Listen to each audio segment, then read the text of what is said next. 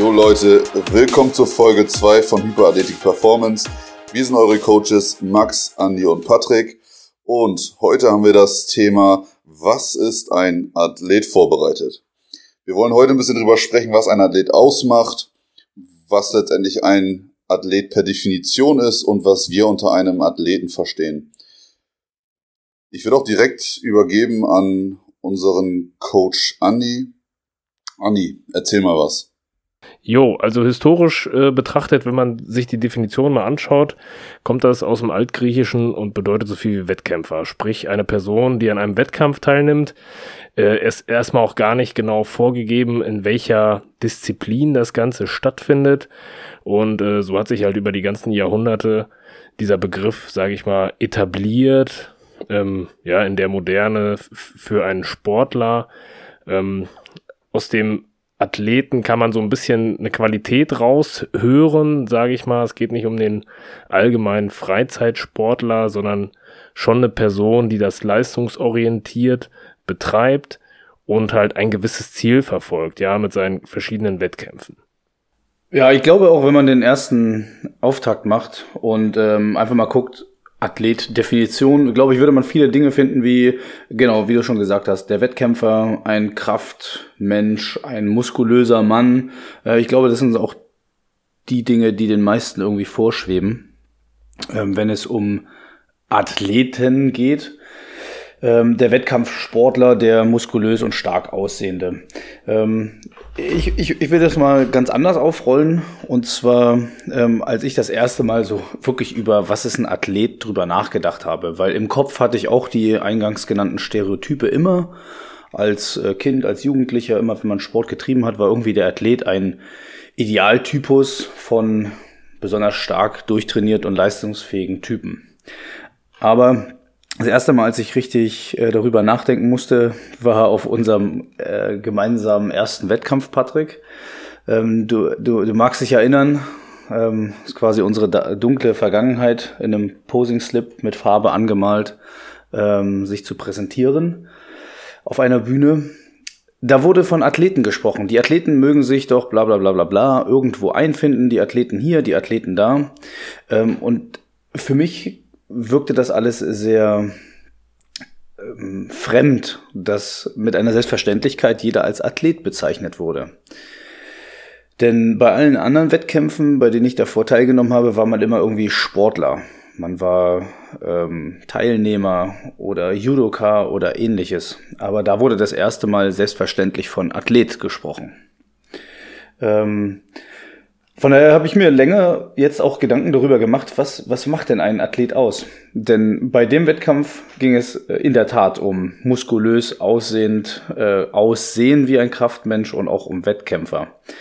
Ich glaube aber, was es äh, viel mehr ist und was ihn unterscheidet zum ähm, Durchschnitt wiederum, ist das regelmäßige Trainieren in Kombination mit einem äh, Wettkampf ähm, Sport oder das Teilnehmen an Wettkämpfen, regelmäßiges Training und vor allem auch das Ausrichten des ganzen Seins, des ganzen Lebens, des Soziallebens, der Ernährung, der äh, B- und Entlastung ähm, auf die Sportart und auf das ähm, Wettkampfdasein des jeweiligen Menschen. Ich glaube, das macht im Kern einen Athlet aus. Patrick, wie siehst du das? Also für mich ist ganz klar ein Athlet, der nach Leistung strebt. Also ein Athlet ist letztendlich ähm, auch jemand, der sich ein Ziel gesetzt hat. Das muss aus meiner Sicht noch nicht mal ähm, unbedingt ähm, das Körperliche sein oder das Sportliche, ähm, sondern ein Athlet ist aus meiner Sicht einfach jemand, der seinen Körper als Mittel zum Zweck einsetzt, um etwas zu erreichen. Ähm, natürlich ist wenn man das so bezeichnet, äh, Sport kann vieles sein. Also wenn man mittlerweile von Sport spricht, dann gibt es ja auch den E-Sport, wo letztendlich der Athlet hinterm Rechner sitzt und dort seine ja, Leistung zeigt im Bereich ähm, Gaming. Ein Athlet ähm, kann aber auch jemand sein, der zum Beispiel Schach für sich entdeckt hat und dort dann performt. Ähm, Ein Athlet ist letztendlich ja jemand, der einfach sich ein Ziel gesetzt hat, ähm, wo der Körper im Fokus ist ähm, oder der, der Körper letztendlich das Medium ist, um etwas zu erreichen, aber auf, auf physische Art, ähm, aber sowohl den Geist irgendwie als äh, ja als steuerndes Element so für sich nutzt. Ähm, ja, also im Endeffekt für mich auch schwer zu fassen. Also ein Athlet ähm, kann gefühlt fast alles sein, solange im Schwerpunkt äh, die Leistung ähm, im Vordergrund steht. Ja, so würde ich das für mich definieren. Aber wenn man, wenn man jetzt den, den Faktor Leistung nimmt, Patrick, wie du sagst, glaubst du oder glaubt ihr, dass man, um Athlet zu sein, äh, eine überdurchschnittliche Leistung erbringen muss oder zählt da wesentlich mehr die Qualität, äh, die Qualität, mit der ich eine Sache verfolge? Weil es, es kann ja auch einer für eine Sache brennen, sein ganzes Leben danach ausrichten, aber letztendlich performt er halt einfach nicht oder bringt keine Leistung. Sprich, er erfüllt alle Voraussetzungen, ist so der, der Trainingsweltmeister, aber bringt halt nichts auf die Bühne. So.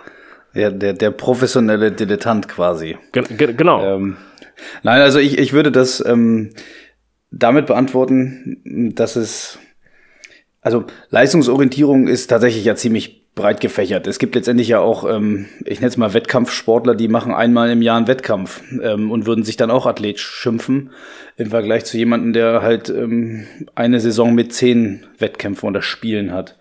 Ähm, ich glaube, was es, ähm, was entscheidend ist, ist die, das, das zielgerichtete, geplante Training, was, wie du schon sagst, Patrick, irgendwie als wesentlichen Träger eine physische Komponente hat, aber das zielgerichtete, geplante Trainieren mit halt auch, genau, B- und Entlastungsphasen, so wie man das halt aus dem Sport kennt.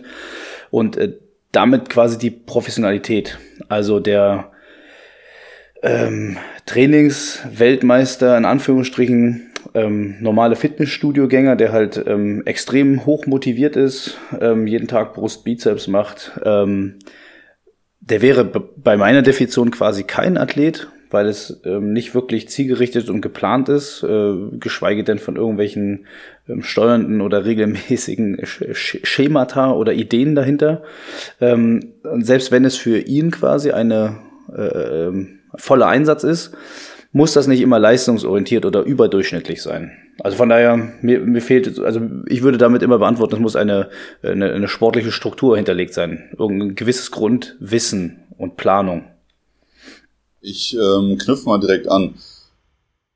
Um, ich glaube, den Athleten definieren zu können, muss man so ein bisschen eine Abgrenzung auch machen zum Sportler. Und ich glaube, das hast du ganz gut erklärt, Max. Und zwar, was den Athleten von einem Sportler ähm, ganz klar unterscheidet, ist, die, ist das übergeordnete Ziel, in einem Contest oder an einem Wettkampf teilzunehmen in seiner Disziplin. Und das setzt halt voraus, dass der Athlet mit Trainingsplanung, Trainingsmethodik, ähm, leistungsorientiert das Ziel verfolgt. Und zwar für diesen ein oder für diese eine Tätigkeit, die er gewillt ist, halt auszuüben. Und das unterscheidet halt den Sportler, der letztendlich nur Sport macht, um des Sportes willen, sondern einfach quasi sich so ein bisschen, ähm, ja, einfach im Sport für sich persönlich, ohne jetzt das übergeordnete Ziel äh, gegen andere anzutreten, ähm, ja, einfach den Sport genießt und der Athlet, der ist halt tatsächlich wettkampforientiert. Ich glaube, so würde ich äh, so ein bisschen die die Linie ziehen, oder?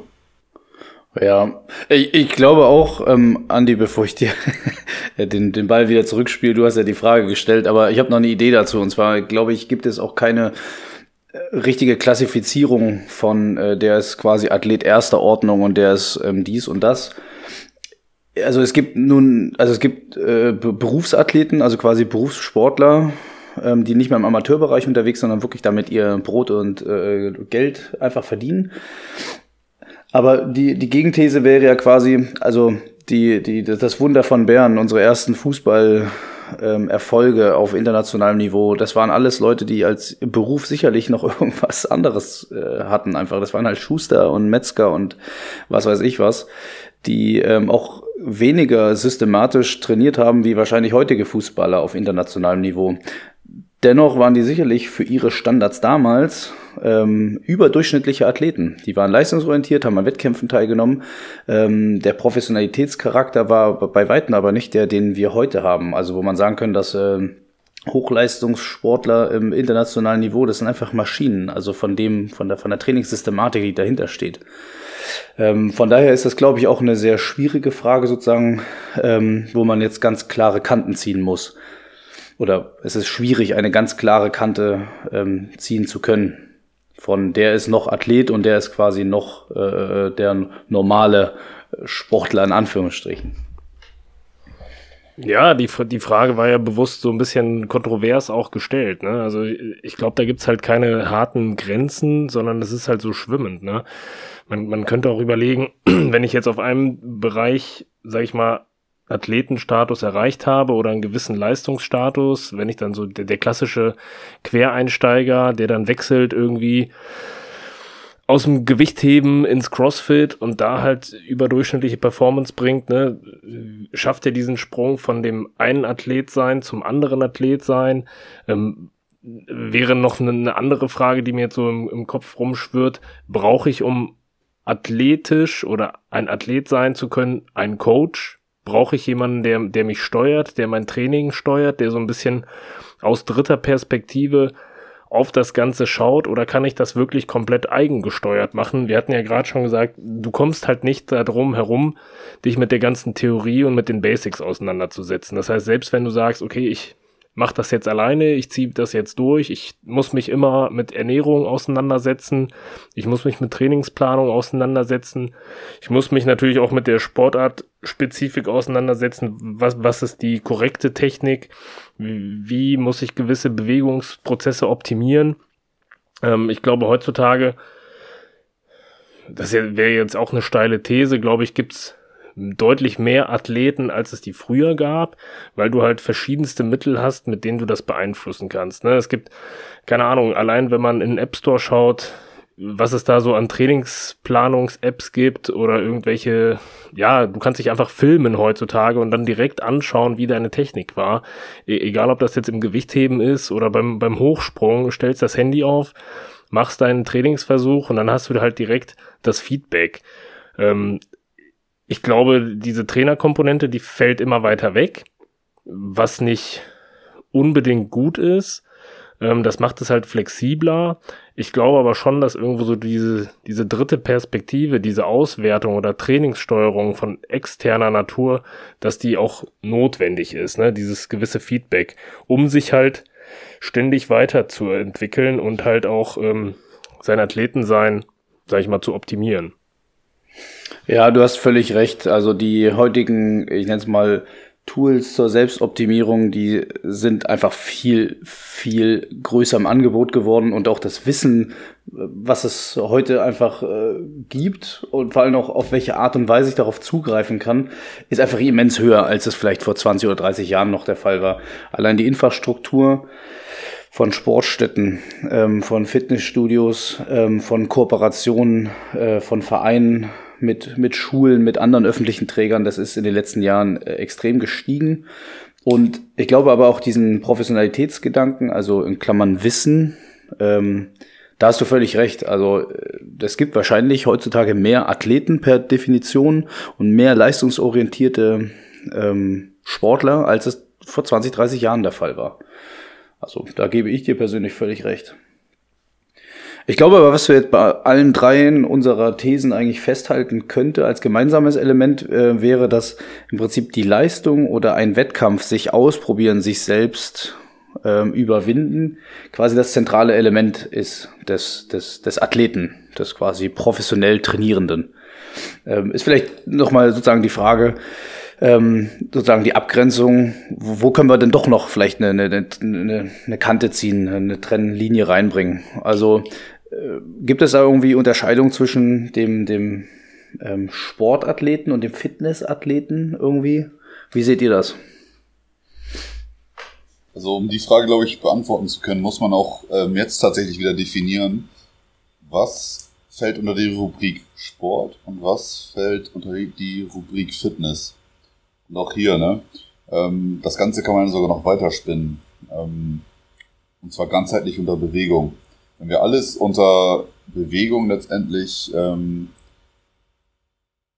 sag mal, unter die Schirmbewegung ähm, packen, dann, dann landen wir halt ganz schnell in der Schiene, wo alles gilt. Und ich glaube aber, was explizit für den Athleten spricht, ist der offizielle Charakter. Und jedes Mal, wenn man quasi ähm, von einem Wettkampf spricht, was der offiziellen Charakter hat, was da irgendwie verbunden ist mit einer gewissen Regelung, mit einer Aufsicht, mit einem Regelwerk, was für diesen Wettkampf gilt. Und du musst dich ja als Athlet dort offiziell anmelden. Und damit giltst du oder ähm, hast du halt diesen Charakter eines Athleten. Alles andere, was du halt letztendlich auch vorher machst, ist mehr oder minder sportliche Betätigung, leistungsorientierter Sport. Ähm, ich glaube, so muss man das Ganze sehen. Ich würde ungern die Definition ähm, machen wollen, wo der Unterschied zwischen einem Sportathlet oder Fitnessathlet ähm, ist, weil mittlerweile gibt es ja Wettkämpfe in allen Rubriken. Sei es jetzt, was wir vorhin gesagt haben, Sport, E-Sports, ähm, Sport, sorry, äh, Schach, E-Sports, äh, Pferdesport, also wo du letztendlich, ich sag mal, äh, noch auf einer anderen ähm, oder einen anderen Athleten angewiesen bist, Teamsportarten. Ähm, ja, ich würde tatsächlich einfach nur sagen, dass der Athlet per Definition einen offiziellen Charakter hat. Also er muss an einem Wettkampf teilnehmen wollen. Also das übergeordnete Ziel sollte sein, ähm, ein offizielles ähm, Wettkampf-Label zu führen. Irgendwie so. Ergibt das Sinn? Ja, quasi, quasi seine Leistung offiziell von offizieller Seite aus zu bestätigen. Ne? Also ich finde diesen Kontextgedanken echt gut, weil letztendlich ist es egal, mit was für einer Motivation, mit wie viel Zeit du an dein Training rangehst oder was du letztendlich verfolgst. Ja, jeder will stärker werden oder jeder will besser werden. Aber letztendlich zählt halt das, was du offiziell bestätigt hast. Ne? Wir hatten vorhin kurz das Thema der Trainingsweltmeister. Das ist halt quasi damit hinfällig, wenn du nicht in dem Kontext offiziell anerkannter Wettkampf performt hast. Ne? Deswegen glaube ich das schon, dass es essentiell ist, ne? dass man halt sich genau auf diesen Aspekt zielgerichtet hin vorbereitet um dann halt, wenn es drauf ankommt, wirklich da zu sein. Ne? Das hat halt so ein bisschen auch was von Professionalisierung, finde ich. Ne? Du, du musst halt die Leistung abrufen, wenn es drauf ankommt und nicht irgendwann vorher per Zufall. Also dich so ein bisschen auf deine Leistungsfähigkeit auch verlassen können. Ne?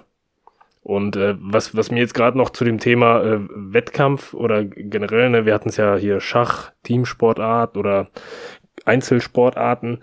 Mittlerweile hat sich das ja, dieses, dieser Wettkampfcharakter ja auch komplett geändert, ne? Unter anderem auch durch Corona. Es gibt ja teilweise auch virtuelle Sportwettkämpfe, wo du dann halt, keine Ahnung, laufen gehst mit einem GPS-Tracker und dann deine Zeiten da irgendwo offiziell posten kannst. Oder bei den CrossFit Games, äh, wo einfach die Qualifizierungsrunden auch immer virtuell ablaufen und dann halt quasi so eine Bestenauslese ähm, generiert wird. Ne? Auch da gibt's klare Regeln. Es gibt einen Verantwortlichen, sage ich mal, oder einen, der das Ganze austrägt, so eine Autoritätsperson, äh, die die Regeln halt festlegt und die anderen müssen dann halt ihre Leistung erbringen nach diesen ja strukturellen Vorgaben. Und was auch interessant ist, wenn wir uns mal den Trend angucken, also wir haben ja jetzt so ein bisschen herausgearbeitet, dass der Athlet einen offiziellen Charakter hat, weil im Endeffekt interessiert es keinen, ob du im Hinterhof deine 600 Kilo Kreuzheben machst sofern es nicht von offizieller Seite bestätigt wurde. Und außer, außer Valentin Dikul, der äh, irgendwo so im Zirkuszelt eine ganz schlechte YouTube-Aufnahme von einem äh, inoffiziellen Weltrekord Kniebeugen und Bankdrücken gemacht hat. Ganz genau. Und ähm, der inflationäre ähm, oder die inflationäre Tendenz ergibt sich einfach auch daraus, dass man mittlerweile ähm, Vereine, Organisationen relativ ähm, schnell gründen kann. Ähm, ich meine, schau, schauen wir uns die ganzen Vereine an, die es mittlerweile gibt oder die ganzen Wettkämpfe. Also die sprießen ja aus dem Boden wie Unkraut. Ähm, was aber auch einen Vorteil hat, weil dadurch immer mehr äh, zu diesem Athletenstatus oder an den Athletenstatus äh, kommen können. Also das ist natürlich auch eine negative Seite, weil letztendlich jeder irgendwie alles machen kann. Aber der Vorteil ist halt auch, dass tatsächlich jeder die Möglichkeit hat, ein Athlet zu werden und an diesen Wettkämpfen ähm, teilnehmen kann und das Ganze von offizieller Seite bestätigen kann. Ja, ich finde das tatsächlich auch eine ziemlich gute Idee mit diesem der offizielle Charakter, Aufsicht, Regelwerk, ähm, der nicht Trainingsweltmeister, sondern der reale Weltmeister leisten, wenn es drauf ankommt. Ähm, in der Hinsicht ähm, unterstützt das ja auch die These von dir, Andi, dass ähm, im Prinzip es heute mehr Athleten gibt als wahrscheinlich äh, vor mehreren Jahrzehnten, denn es ist, es ist ja nun wirklich so, ne, wenn man guckt, wie viele Challenges äh, oder Events oder äh, ja, Wettkämpfe es einfach mittlerweile gibt, die Einstiegshürde quasi in den Wettkampfsport, die ist ja viel geringer geworden. Also dieses, oh, bin ich wirklich schon fit dafür, ähm, wird ja manchmal einfach, ähm, ja, einfach untergraben in, nein, jetzt meldest du dich halt an beim Volkslauf XYZ oder ähm, hier ausgeschrieben offener Wettkampf, keine Verbandszugehörigkeit oder ähm, einfach In-House-Challenges oder genau, so der Begriff der Challenge. Ähm, ich glaube, den muss man da irgendwie auch mittlerweile mit reinpacken. Ähm, eine, eine, einen Aspekt hatte ich jetzt noch, der mir gerade eingefallen ist, ähm, als du von E-Sports und Ähnlichem gesprochen hast. Also im Endeffekt, wenn es um äh, Sport geht, auch da in der Definition sind ja immer ähm, so gut wie der Typ, der sie halt aufstellt. Aber zum Beispiel der Deutsche Olympische Sportbund, der sagt ja nun so sinngemäß, dass ähm, Sport diese reine die Körperlichkeit quasi als Selbstzweck hat und das sozusagen bei ähm, Schach und ähnlichem halt nicht der Fall ist, ne? wo die eigene sportliche, körperliche Leistung quasi als Selbstzweck im Vordergrund steht. Ähm, wenn also mein Pferd, ich Pferderennen mache und das Pferd aber nur rennt, dann äh, ist das quasi schon kritisch zu sehen mit Sport. Ähm, aber die Begrifflichkeiten Training versus Sport sind mir gerade nochmal so durch den Kopf gegangen. Denn im Endeffekt auch dieser Begriff wandelt sich so ein bisschen in der Gesellschaft. Ähm, einem, einem Piloten oder einem, einem, einem Formel-1-Fahrer, ne? also es läuft zwar natürlich bei Sport, aber es würde in der klassischen Definition des äh, Deutschen Olympischen Sportpunkts kein Sport sein, Formel-1-Rennen. Ähm, da würde niemand von ähm, wirklich so Training denken äh, oder reden, ne? ein Pilot, der Passagierflugzeuge fliegt sondern würde sagen, der übt. So, der Simu äh, im Simulator übt er oder der macht halt irgendwie seine, seine mentale Vorbereitung dafür. Aber im Endeffekt ähm, findet auch quasi im Beruf eine gewisse Professionalisierung ähm, statt. Wir sehen das allein auch in unserem Beruf. Ähm, wir nennen das immer alles Üben, aber im Grunde genommen, das ist systematisch, es ist zielgerichtet ähm, und es geht darum, zu leisten, wenn es darauf ankommt. Also im Endeffekt kann man auch sagen, dass der Athletikgedanke, der leistungsorientierte Gedanke auch in vielen anderen Nicht-Sportbereichen der Gesellschaft einfach mittlerweile wichtig ist und äh, diese Grenzen auch mittlerweile in der gesamten Gesellschaft aufweichen. Habt ihr verstanden, was ich meine, oder habe ich mich zu kompliziert ausgedrückt? Nee, also ich habe das schon verstanden. Ich glaube, alles, wo es halt um Professionalisierung auch geht. Ne? Also ich glaube, äh, könnte man auch sagen, eine freiwillige Feuerwehr, die tickt halt anders als eine Berufsfeuerwehr. Ne? Auch, auch da. Ne? Was die, die einen verbringen wahrscheinlich mehr Zeit äh, zusammen, um so gesellschaftliche Aspekte zu pflegen. Die anderen üben halt für, für den Notfall. Also das kannst du ja auf, auf verschiedenste Bereiche ähm, übertragen. Ne? Alles, was ich irgendwie, ja, ich glaube, das Ziel ist da halt ausschlaggebend. Was will ich durch mein Handeln bezwecken? Trainiere ich auf eine oder übe ich auf eine bestimmte Sache hinzu oder hinaus, äh, sprich so, so ein Notfall, ne, das wäre jetzt im Bereich Feuerwehr oder Rettungsdienst, die machen ja auch nichts anderes. Das wären ja auch so Aspekte des Athletseins, was, was die halt verfolgen. Ne? Genau, das meinte ich so. Der Professionalisierungsgrad ähm, sozusagen des eigenen Berufsanspruches zählt da irgendwie schon in ein gewisses Athletikdenken mit rein. Und, und da, da wirst du äh, halt auch angeleitet teilweise, ne? dass du auch so eine Art Coach-Komponente hast. Das lässt sich schon übertragen. Ich glaube, das ist halt auch so ein bisschen unserer Gesellschaft geschuldet, dass du halt immer mehr Professionalisierung hast, immer mehr Nischenberufe auch, wo halt Spezialisten gesucht werden und äh, nichts anderes ist halt der Athlet, ne? Das, der, der bedient halt eine bestimmte Nische und ist halt darauf oder darin der Experte. Also das ist schon vergleichbar. Also wir waren uns ja alle einig, dass es ähm, so eine ganz messerscharfe Trennung oder Definition wie immer nicht geben kann. Aber ich, ich fasse mal so das zusammen, wie wir jetzt gesagt haben, ähm, was ein Athlet ist oder was ein Athlet ausmacht. Also der Professionalitätsgedanke dahinter, ein Wissen, ein Fachwissen, eine Selbstoptimierung und äh, auch die Leistungsorientierung, die den Menschen antreibt, Athlet zu sein. Im Endeffekt irgendwie der Wettkampf oder die, die Leistung als zentrales Element. Der offizielle Charakter, mit äh, Regelwerk, mit Aufsicht ähm, und vor allem diese Slogan leisten, wenn es drauf ankommt im Vordergrund. Ein wichtiger Aspekt war, glaube ich, auch noch, den ihr gesagt habt, ähm, dass im Prinzip Leistung als zentrales Element auch vor Gesundheit steht. Ne? Also das ist letztendlich irgendwie auch die Abgrenzung zu, zu Fitness. Ähm, dass also Leistung so ein bisschen äh, ähm, auch die Gesundheit kaputt machen kann. Na, ich meine, das, wir reden jetzt nicht nur von, von Dopingskandalen, sondern auch im Prinzip, ich möchte da, wo es drauf ankommt, die Leistung einer der Welt zeigen, äh, vielleicht auch über die Grenzen äh, des körperlich Gesunden hinaus. Was, was würdet ihr denn im Prinzip, How to be an Athlete war ja eigentlich die, der, der Eingangsslogan für die Folge. Was würdet ihr denn im Prinzip als, als, als äh, Input noch geben, wenn ich, wie, wie ich athletischer sein kann oder in meinem Mindset ein Athlet sein oder bleiben kann. Wie, wie was würdet ihr ähm, Freunden oder Coaches erzählen? Also wenn ich tatsächlich ähm, das relativ kurz und knapp widerlegen oder darlegen möchte, dann hat der Athlet ein ganz klares Ziel und ich glaube, die Leistung, die du gesagt hast, steht einfach auch hier ganz klar im Vordergrund unabhängig davon, ähm, was ich letztendlich ähm, bin, steht die Leistung über allem. Und der Athlet hat halt hier das übergeordnete Ziel, seine Leistung in die Öffentlichkeit zu bringen und sich mit anderen zu messen.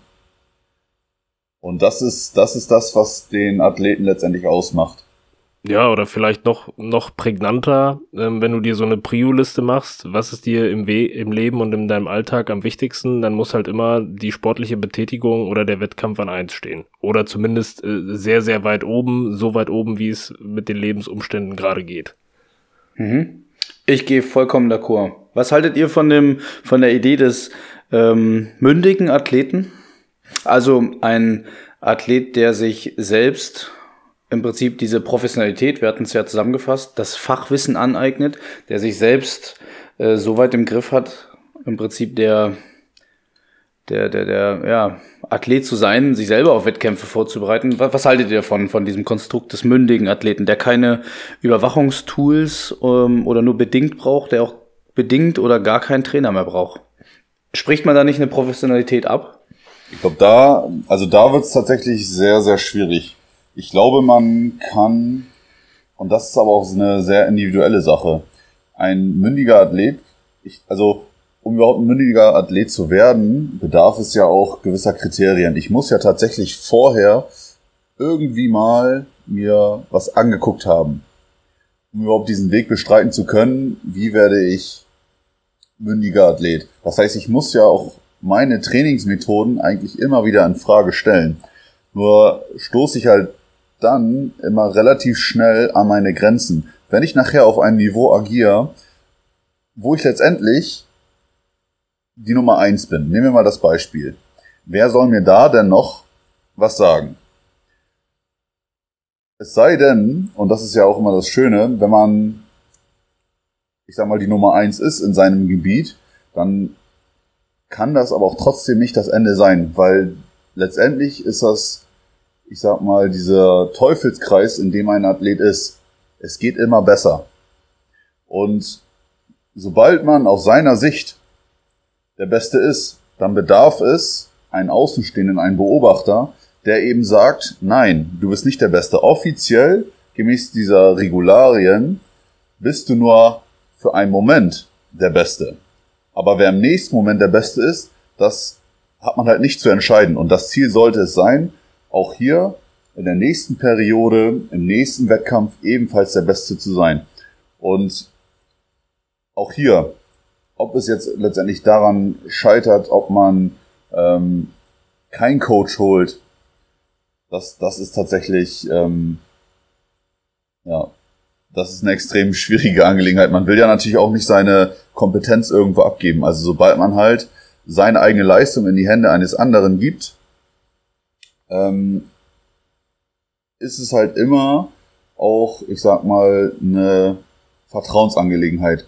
Sobald du halt deine Leistung abhängig machst von einem Coach, muss man sich halt immer auch die Frage stellen, ist der Coach, und das ist auch wieder eine hochindividuelle Sache, in der Lage, mich zu fördern. Und das muss ich ja bewerten. Aus meiner Mündigkeit heraus. Und wenn man das Ganze mit Ja beantwortet, dann hat man letztendlich auch für sich den Schritt gewagt und gibt halt ein Stück weit sein, ähm, seine Verantwortung ab. Aber als mündiger Athlet hast du immer noch die Möglichkeit zu sagen, nein, ich brauche keinen Coach. Ergibt das Sinn? Ja, absolut, absolut. Ich, Im Endeffekt ist ja auch eine sehr offene Frage, ne? Also was ist der mündige Athlet? Aber ich glaube, du, da ähm, hast du das ganz gut aus deiner Sicht beleuchtet, ne? Also wem gebe ich quasi, welche Kompetenz spreche ich wem zu und was gebe ich dafür in Anführungsstrichen an Freiheiten ab, um möglicherweise von der Sicht von außen halt einfach mehr Leistungsfähigkeit zu generieren. Und es ist ja halt auch das, also sobald man leistungsorientiert ist, ist ja eine zweite Meinung genau das, was einem zu einem besseren Athleten macht. Weil man kennt ja die, diese typischen ähm, Betriebsblinden. Und das ist halt, also der Athlet ist halt auch nicht äh, dem, dem verschont. Ne? Irgendwann ist man halt tatsächlich auch an einem Punkt, an diesem Plateau, an dem man nicht weiterkommt und man sich die Frage stellt, wie kann ich noch besser werden? Weil letztendlich wissen wir, wir können immer besser werden.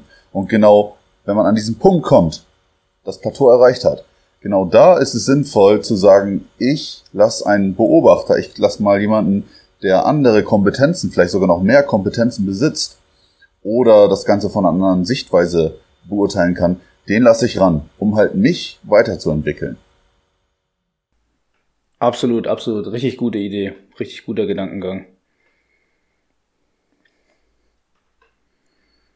Andi, hast du noch Ideen? Möchtest du noch was dazu sagen?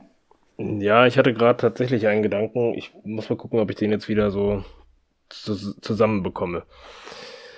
Also ich glaube, die Mündigkeit ist schon gut, also oder ein mündiger Athlet zu sein, ist, ist gut. Das Problem ist halt, du musst natürlich eine gewisse Grundmündigkeit voraussetzen. Ne? Das heißt, wenn ich als Mensch generell nicht mündig bin, das setzt natürlich verschiedene Voraussetzungen, sprich eine gewisse Lebenserfahrung, Alter, Bildungsstand, Wissensstand, dass ich mich damit auseinandersetze. Nur, nur so kann ich halt diesen, diesen Punkt erreichen. Und wie Patrick gesagt hat, ähm, ein zweiter Blick, eine zweite Meinung ist nie verkehrt und man muss halt bedenken, wenn ich als Sportler bin ich ja der Hauptakteur. So, und es wird halt immer irgendwen geben, der sich mit der Theorie, mit dem Fachlichen mehr auseinandergesetzt hat, weil er diese Zeit nicht beim Sport verbracht hat, sondern halt damit gewisse Sachen zu studieren oder halt das, das, das Fachliche zu studieren. So, und, und das sind halt so diese Nuancen, die halt sinnvoll sein können, um eine gewisse Hürde, eine Stagnation zu überwinden. D deswegen gibt's Punkte im Leben eines Sportlers, da braucht er halt vielleicht auch mal einen Trainerwechsel. Ne? Auch, auch das kann ja sein, dass du schon auf einem hohen Niveau bist, einen Trainer hast oder dann einen zweiten Trainer äh, hinzuziehen kann, ähm, damit man halt neue Facetten einfach von sich auch entdecken kann. Ne? Also Bewegung, die ist ja, die ist ja sehr vielseitig. Und es gibt, wie gesagt, immer einen, der sich vielleicht mit einer speziellen Sache intensiver aus, auseinandergesetzt hat und der weiß, okay, hier musst du vielleicht, keine Ahnung, die Fußstellung ein bisschen anders machen oder noch einen anderen Hinweis hat. Also ich glaube, mündiger Athlet, ja, ist grundsätzlich ja ein schönes eine schöne Zielformulierung, aber man ist immer angewiesen auf einen Coach, auf einen Mentor, auf einen Trainer, der daneben steht und einem so ein bisschen auch ja von außerhalb dieses Feedback gibt. Absolut, absolut. Ich stimme zu. Ähm, ich glaube, ihr habt das auch ganz gut getroffen, ähm, was diese Frage mündiger Athlet ja, nein eigentlich so umreißen sollte. Andi, magst du vielleicht noch einmal sagen, wie man uns erreichen kann, wenn man mit uns äh, in Verbindung treten möchte?